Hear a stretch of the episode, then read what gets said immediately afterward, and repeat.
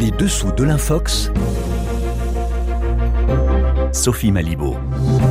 Bonjour, bienvenue à toutes et tous dans les dessous de l'Infox. La situation tendue au Niger reste à la une de l'actualité depuis le putsch du 26 juillet. En parallèle sur les réseaux sociaux, c'est une source intarissable d'Infox. Nous en épinglons parmi les plus flagrantes dans la chronique des dessous de l'Infox avec Grégory Genevrier. Ce vendredi, signalons aussi l'apparition d'un livre qui lève le voile sur une entreprise qui a pris une place majeure dans l'écosystème de la désinformation, Wagner, enquête au cœur du système Prigogine, signé par deux membres du collectif Horizon Wagner qui a passé l'Internet au peigne fin et analysé toutes les traces laissées par cette société en marge de la légalité. Euh, l'un de ses auteurs, Dimitri Zoufray, est notre invité. Enfin, mes informations sur le climat en France, certains n'hésitent pas à falsifier les performances réelles du pays dans la lutte contre les émissions de gaz carbonique. On en parle dans un instant avec notre spécialiste environnement Jeanne Richard.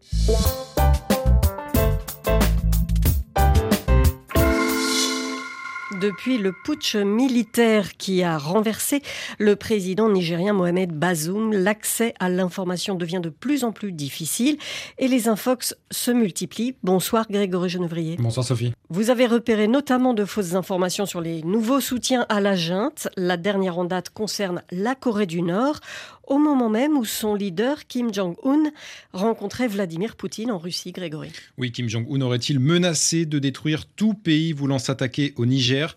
C'est ce que prétend une vidéo publiée en ligne ces derniers jours.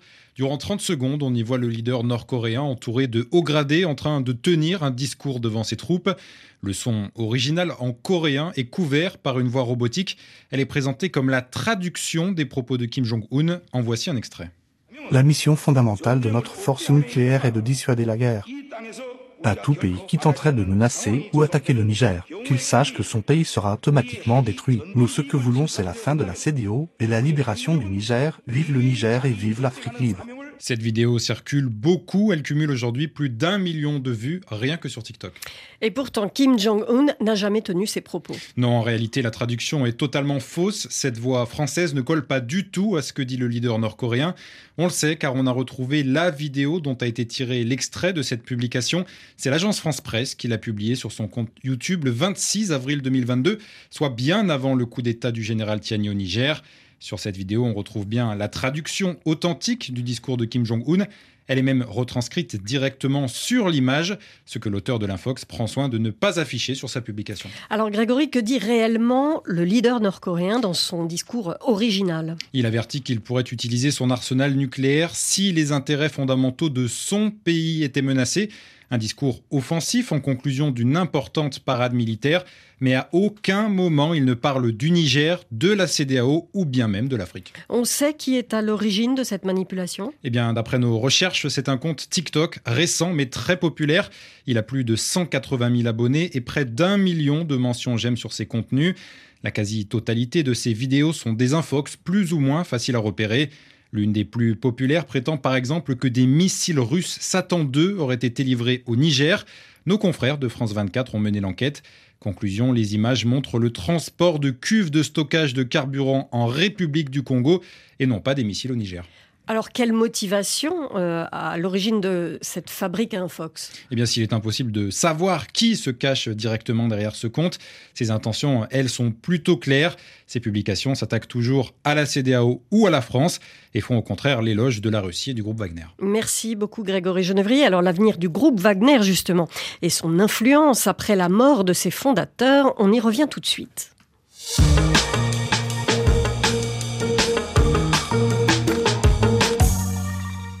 La mort brutale des patrons de Wagner, Yevgeny Prigogine, Dimitri Outkin, dans le crash d'un jet privé cet été, laisse planer le doute sur les activités de ce groupe à présent. Combattants retranchés en Biélorussie d'un côté, mercenaires et entrepreneurs d'influence d'un autre côté, toujours présents sur le terrain en Centrafrique et au Mali notamment.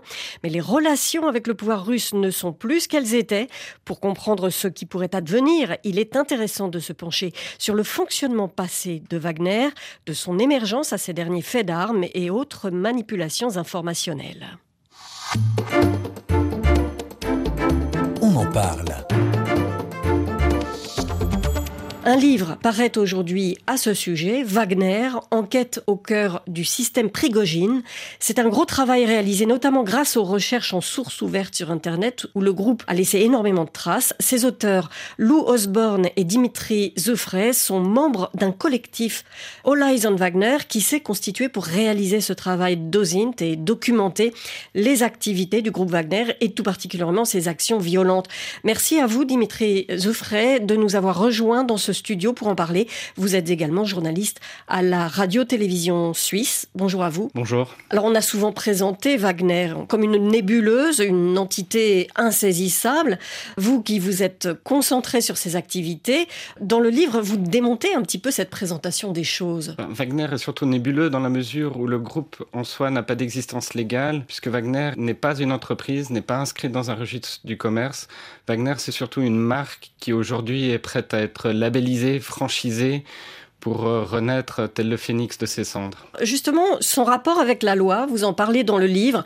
On voit la scène du recrutement dans une prison avec euh, Evgeny Prigogine. Euh, ce positionnement accepté par le Kremlin nous renseigne peut-être sur la nature du pouvoir en Russie aussi. En fait, c'est assez intéressant puisqu'il faut commencer par la figure principale de Wagner, qui est en l'occurrence Evgeny Prigogine, qui a commencé sa carrière comme vendeur de hot dogs dans les rues de Saint-Pétersbourg pour finir par devenir le chef de l'armée mercenaire la plus puissante du monde. Autour des années 90, euh, il vendait justement ses hot dogs et développait sa restauration de, la restauration de luxe euh, à Saint-Pétersbourg et c'est là où il rencontre Vladimir Poutine.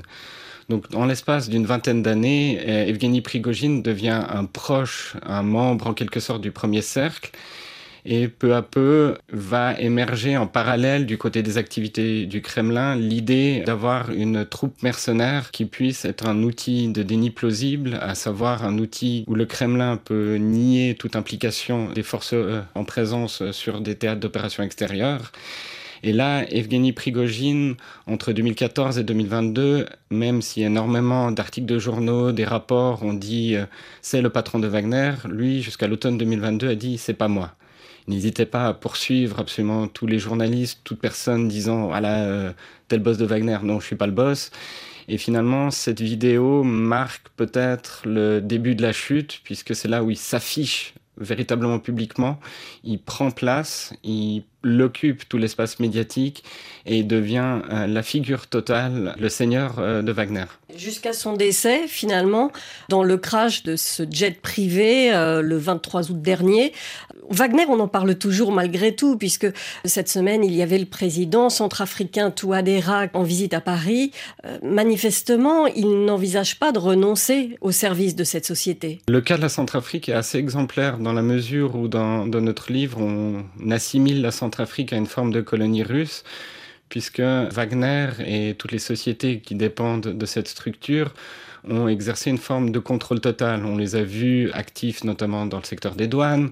Wagner produit de la vodka, raquette les paysans euh, lors de la transhumance du bétail, vend du pétrole, euh, coupe du bois, des diamants, de l'or. Enfin, Wagner est absolument présent.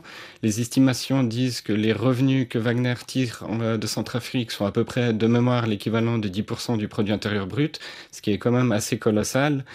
Mais Wagner a réussi à assurer une forme de stabilité en République centrafricaine, un pays qui a vu quand même pas mal de coups d'État euh, jusqu'à euh, l'arrivée au pouvoir de Faustin Archange Touadéra. Une stabilité au prix tout de même de nombreuses exactions documentées. Une stabilité sanglante. Mais d'un côté, euh, le grand enjeu pour Faustin Archange Touadéra aujourd'hui, c'est de savoir qui peut être son futur allié.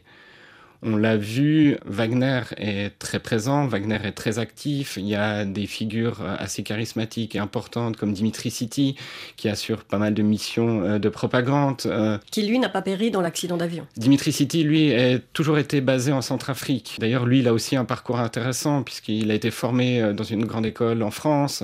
Il a épousé une Française dont il a eu un enfant. Enfin, il y a aussi un parcours très étrange avec ce Dimitri City, mais aujourd'hui c'est lui qui semble un peu piloter les cendres, les restes d'activité du groupe. Et les soldats de Wagner sont toujours présents. On a vu quelques images euh, assez horribles sur les réseaux sociaux, mais qui montrent que le combat continue. Ce dont on ne sait pas, c'est quelle va être la décision du président euh, Touadéra, à savoir va-t-il vouloir continuer avec un groupe armé qui n'a plus les faveurs du Kremlin Va-t-il choisir de s'allier au Kremlin? On a aussi vu euh, pendant cet été euh, des hauts dignitaires américains présents euh, en, leur, en ayant, en faisant quelque sorte une offre combien tu veux pour que, faire dégager les Russes, très synthétique. Et hier, avec Faustin Archange à Paris, c'est aussi des discussions du même genre qui devraient avoir lieu. Depuis la mort euh, de Yevgeny Prigogine, qu'est-ce que l'on a pu observer sur le terrain de l'informationnel en Afrique? Est-ce que euh, tous les comptes qui relayaient cette propagande pro-russe, est-ce qu'ils ont continué sur leur lancée? Est-ce que vous avez vu des modifications? Ça a été quelque chose de très intéressant à observer. C'est une forme de réplique de ce qui s'est passé après le 23 juin. Après le 23 juin, il y a eu une dizaine de jours de forme de silence, et puis tout d'un coup, c'est reparti, reparti comme en 40, si on continue dans la métaphore historique. Et là, aujourd'hui, certains de ces comptes commencent à retweeter, repropager des discours, des informations. Par contre, à la différence euh, de juin, ce qu'on ne sait pas aujourd'hui, c'est ces personnes-là qui leur fournit les éléments de langage, qui est véritablement derrière, pour aussi pour les finances. Est-ce qu'on peut imaginer maintenant que cette euh, propagande venue originalement de Wagner euh, soit maintenant devenue endogène? Endogène, ça me semble difficile dans la mesure où cette propagande, il faut aussi la financer où tous ces discours, faut aussi les financer. Et ces éléments-là, ce qu'on ne sait pas, c'est très probablement soutenu par quelqu'un d'autre. Et en analysant, il se peut que déjà que des services de propagande russes et pris le relais de Wagner pour pouvoir assurer et continuer ces discours de propagande et d'influence. Alors ce serait pas tout à fait étonnant, euh, puisque quand on vous lit, votre enquête montre que les liens, euh, même géographiques, avec le, entre Wagner, euh, là où il était établi en Russie, et le GRU, les renseignements militaires, sont dans une grande proximité. Il y a toujours eu une forme de, de proximité entre les différentes sociétés militaires privées russes et le, des organes du ministère de la Défense à chaque fois. Bah là, en l'occurrence, c'est la GRU qui semble avoir le dessus. Il se peut que ce soit euh, les services de renseignement extérieur veuillent aussi toucher leur part du gâteau, le SVR qui serait en quelque sorte euh, l'équivalent de la DGSE. On ne sait pas vraiment, on est vraiment dans cette position d'attente. Ce qui est très certain, c'est que le système Wagner va continuer à exister. Comme on l'évoque, c'est une marque prête à être franchisée le nom de Wagner va lui probablement disparaître parce qu'étant un peu problématique aux yeux du Kremlin. Et lié totalement à la bah, personne de Prigogine et, Outkin. Et lié à la figure, euh, aux deux figures euh, qui sont perçues par le Kremlin, euh, maintenant désignées comme étant des traîtres. Voilà, ces deux, ces deux traîtres sont éliminés. Donc il faut retrouver un nouveau nom, un nouveau système. Très probablement, et ça paraît assez logique, vu euh, l'aura qu'a gagné Evgeny Prigogine, le pouvoir qu'il a pu accumuler en une dizaine d'années, le Kremlin ne devrait pas accorder toute la part du gâteau à une seule structure on risque de voir euh, le gâteau partagé. Par exemple, on pourrait imaginer avoir une société militaire privée qui s'occupe plus du secteur Sahel et des missions d'influence et qui puisse aussi s'enrichir sur les mines ou sur les ressources naturelles euh, du Sahel. Une autre pour le Moyen-Orient avec la Libye, où on sait que Wagner était présent en Libye, en Syrie et aussi au Soudan. Et peut-être une pour la Centrafrique. Est-ce que les États occidentaux n'ont pas eux aussi tendance à amplifier le rôle de Wagner, peut-être pour masquer aussi leurs insuffisances là où ils ont failli, que ce soit en Ukraine ou, en Afrique? Très difficile d'y répondre. J'aime beaucoup la question, mais elle est très difficile euh, d'y répondre parce que enfin, les différents ministères des Affaires étrangères, euh, les, les services des armées font aussi leur travail de renseignement. Ils n'ont pas eu peut-être le même focus que nous avions eu avec Olesan Wagner sur Wagner et cette obsession à vouloir traquer la moindre trace. Il ne faut pas oublier que Wagner existe depuis 2014. En 2018, Wagner était présent en Libye, du côté du maréchal Haftar. Wagner a travaillé avec les forces spéciales françaises du côté du maréchal Haftar. Donc Wagner est connu de l'État français, leur fonctionnement, déjà depuis 2018. Est-ce que quelqu'un n'a pas voulu voir quelque chose, ne s'est pas rendu compte de quelque chose? Je n'arriverai pas à y répondre. Merci beaucoup Dmitri Zoufray. Je rappelle que vous êtes donc journaliste suisse et co-auteur avec Lou Osborne du livre Wagner, Enquête au cœur du système Prigozhin.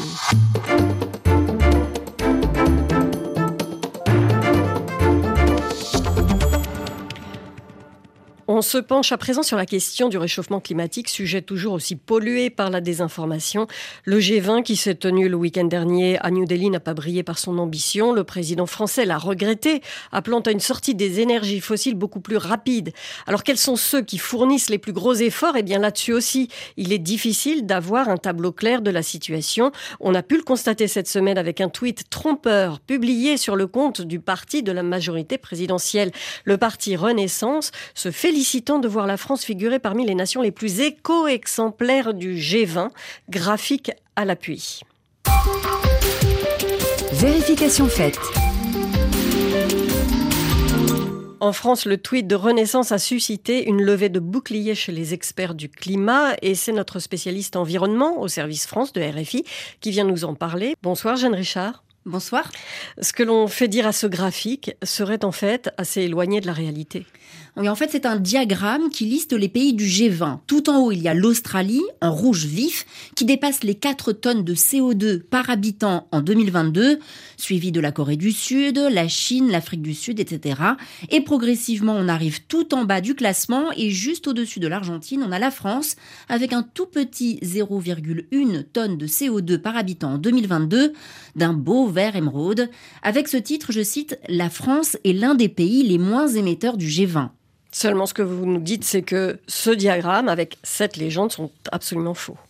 En réalité, on dispose de deux séries de chiffres sur les émissions de CO2 par habitant et par pays. Si on regarde seulement les émissions nationales, c'est-à-dire les émissions d'un Français en France, on est à plus de 4 tonnes de CO2 par habitant et par année, selon la Banque mondiale. Et si on prend en compte aussi tout ce qu'on consomme mais qu'on fait construire à l'autre bout de la planète, avec tous les gaz à effet de serre, là, l'empreinte carbone d'un Français atteint l'équivalent de 9 tonnes de CO2 par habitant en 2021. Et là, c'est le ministère français de l'écologie qui le dit.